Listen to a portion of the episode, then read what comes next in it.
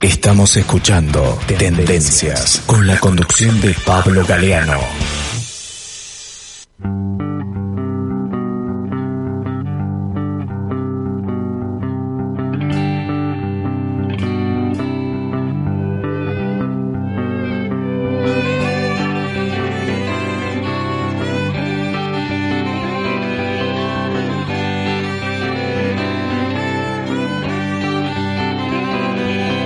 Quizás quieran doblegarme haciendo fuerza. Quizás te quieran atrapar de nuevo con la incoherencia. Pero sé que si somos más, no me dejan engañar. Son mis huellas las que ayudan a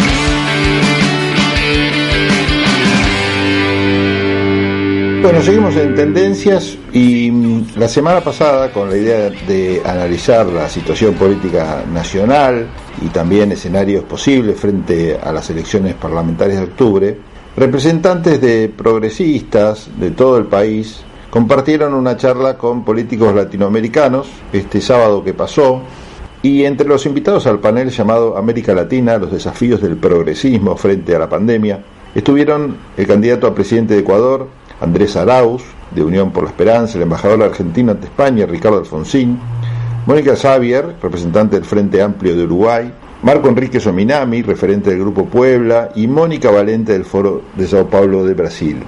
La actividad estuvo también organizada por la Fundación Frederick Eber y fue transmitida por las redes sociales. Nosotros estuvimos escuchando esa charla y vamos a compartir ahora la exposición de Ricardo Alfonsín, que me parece interesante que escuchemos con atención y después vamos a escuchar al resto de los panelistas. Yo diría que los desafíos de la pandemia para los progresistas no se han modificado sustancialmente después de la pandemia, siguen siendo los mismos, entiéndase bien. En algún sentido siguen siendo los mismos que existían antes de la pandemia. En el fondo lo que desde el progresismo queremos o cuestionamos es la existencia de sociedades muy injustas, tanto en términos de libertad como en términos de igualdad. Sociedades muy injustas. Y la verdad es que la pandemia no ha cambiado estas cosas. Yo diría al contrario, las ha profundizado. Es probable que hoy haya más injusticia que las que existían antes de la pandemia.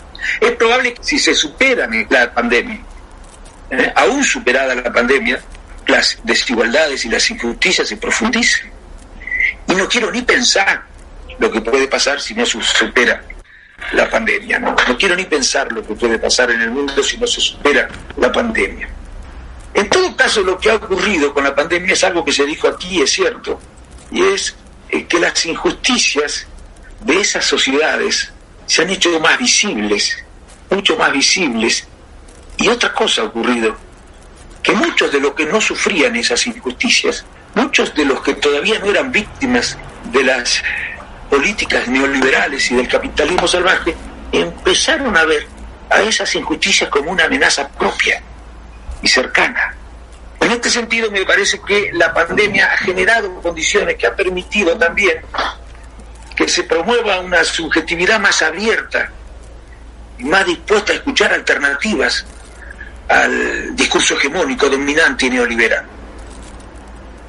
Pero claro, no podemos creer que esto va a ocurrir automática y espontáneamente. Puede ocurrir lo contrario si no hacemos nada. Puede ocurrir lo contrario.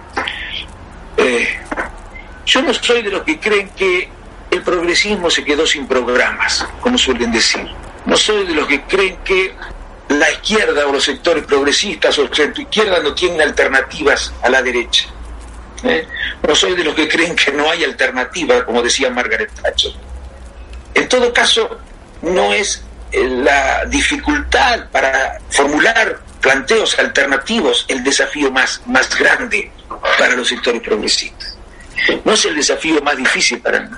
Para mí el principal desafío que tienen los sectores progresistas es modificar la actual correlación de fuerzas. Las actuales relaciones de poder. Algo que no se hace, no se logra tan sencillamente, requiere tiempo y no es apto para, para ansiosos, ¿no?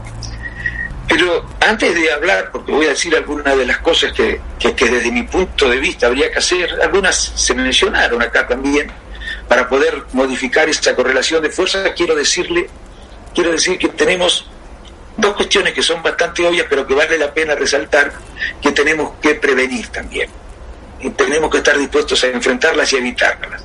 La primera es que sea la ultraderecha la que capitalice esta nueva subjetividad que surge de la pandemia cuidado, porque en todos los países del mundo, en todos los continentes están emergiendo liderazgos autoritarios que yo no digo que sean iguales, pero que riman con los que surgieron en entreguerras.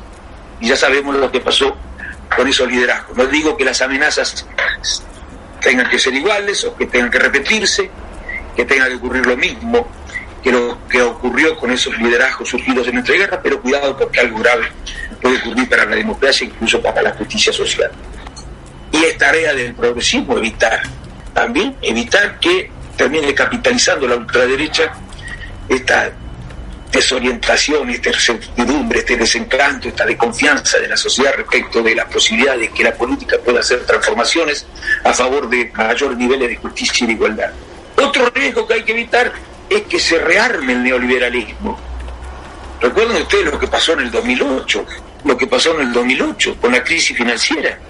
La crisis financiera, para decirlo benévolamente, la estafa financiera que fue posible gracias a la desregulación del sistema financiero promovida eh, por eh, los gobiernos, que se tradujo en una formidable estafa financiera, que se tradujo a su vez en una crisis económica cuyas consecuencias todavía se siguen pagando. Fue este, Mónica Valente la que lo hizo. ¿eh? No, no, no, la salida a la crisis financiera del 2008-2009 no fue progresista, fue más neoliberal. Y tenemos que tener también en claro y extraer una lección. El neoliberalismo no es una corriente de pensamiento que dice que el Estado no debe intervenir en la economía. Es cierto que así lo describimos para simplificar, pero el neoliberalismo más exactamente es una corriente de pensamiento que dice que el Estado no debe intervenir en la economía salvo que le convenga al capital.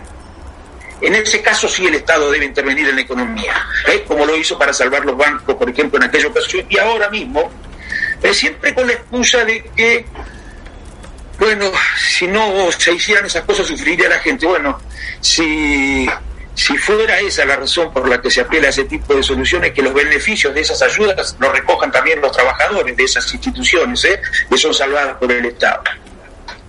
Bueno, yo diría entonces, estas, estas dos aclaraciones respecto de estas dos cosas que hay que evitar, que el principal desafío, perdónenme ustedes, tal vez esté equivocado y ojalá esté equivocado, estoy pensando un poco borrado, no es de orden programático, como decía, no es que sea tan difícil eh, diseñar un programa alternativo. Tenemos en la historia experiencia que nos puede servir eh, muchísimo para diseñar un programa alternativo. Me parece que el problema es de relaciones de fuerza, de relaciones de poder. ¿Cuánto poder tiene el progresismo para hacer lo que quiere hacer? ¿Cuánto poder tienen los que no son progresistas para evitar que el progresismo haga lo que quiera hacer? Y por supuesto que cuando hablo de correlación de fuerza no hablo del número de diputados. Eso sería una simplificación ingenua. No hablo del número de gobernadores que tiene el progresismo contra el número de gobernadores que tienen los neoliberales, para ponerle este, un, un nombre a lo que podría ser la oposición al progresismo. No hablo del número de intendentes Hablo de otras instancias de poder. ¿eh? Hablo de otras instancias de poder que a veces tienen más poder o son más potentes que los propios estados. Yo siempre digo, ¿ustedes creen que los adversarios nuestros en política son fulano, mengano o tal partido? No, son mucho más que eso que no nos damos cuenta. Son mucho más actores, son mucho más que eso, los actores contra los que pelea el progresismo. A ver si nos damos cuenta, son muchos más. Y necesitamos entonces eh, modificar la relación de la correlación de fuerzas a favor del proyecto progresista. Este es el principal desafío. ¿Cómo hacemos esto? Bueno, es muy difícil, pero hay que hacerlo. Para que en definitiva el proyecto progresista sea perdurable, sea sostenible, para que las decisiones que se tomen no sean reversibles, ¿eh? para no tener retrocesos. ¿Cómo se logra esto? Desde mi punto de vista hay que hacer varias cosas. No son demasiadas imaginativas las que propongo, pero no, no se me ocurren muchas más para hablar en el plano nacional. Yo creo que lo primero que hay que hacer es unir a los partidos progresistas. Tenemos que trabajar unidos. Tenemos que estar dispuestos a postergar diferencias. Tenemos que estar dispuestos a hallar acuerdos que suponen postergar algunas diferencias. Tenemos que trabajar juntos. Algunos creen que la intransigencia es muy progresista. Yo creo que la intransigencia, y la historia lo demuestra, suele ser, aún contra la voluntad de los intransigentes, muy reaccionaria. Muy reaccionaria. Saber bien hasta dónde hay que tirar de la soga y hasta dónde no hay que tirar de la soga. Claro, eso lo tienen que hacer, eso lo sabe, lo sabe, eso, eso es una, una tarea política, no, hay una, en la universidad no se aprende, no hay una materia que en la universidad diga hasta dónde se puede tirar de la soga, cómo se mide la correlación de fuerzas. Esa es tarea de la política. Necesitamos también sumar, no alcanza con los partidos políticos, lo he dicho con relación a mi país, ¿no? Para poner en marcha lo que llamo la segunda transición. La primera fue de la dictadura a la democracia, ahora sería de la democracia formal a la democracia social. Necesitamos sumar además a los sectores del trabajo. Va a ser muy difícil si tenemos los sectores del trabajo en contra. Y va a ser muy difícil sumar a los sectores del trabajo si no acordamos con ellos, además de determinadas cuestiones. Y esos acuerdos tienen que hacerse cargo de las dificultades que existen en términos de correlación de fuerza. Hay que sumar a los pequeños y medianos productores también, junto con los sectores del trabajo. Necesitamos al movimiento feminista y al movimiento ambientalista la cultura patriarcal se ha proyectado tanto y ha penetrado tantos aspectos de lo social que si las mujeres realmente pudieran lograr sus objetivos, bueno, se producirían transformaciones importantísimas en el conjunto de la sociedad, porque la cultura patriarcal está presente en distintos aspectos de la organización de la sociedad.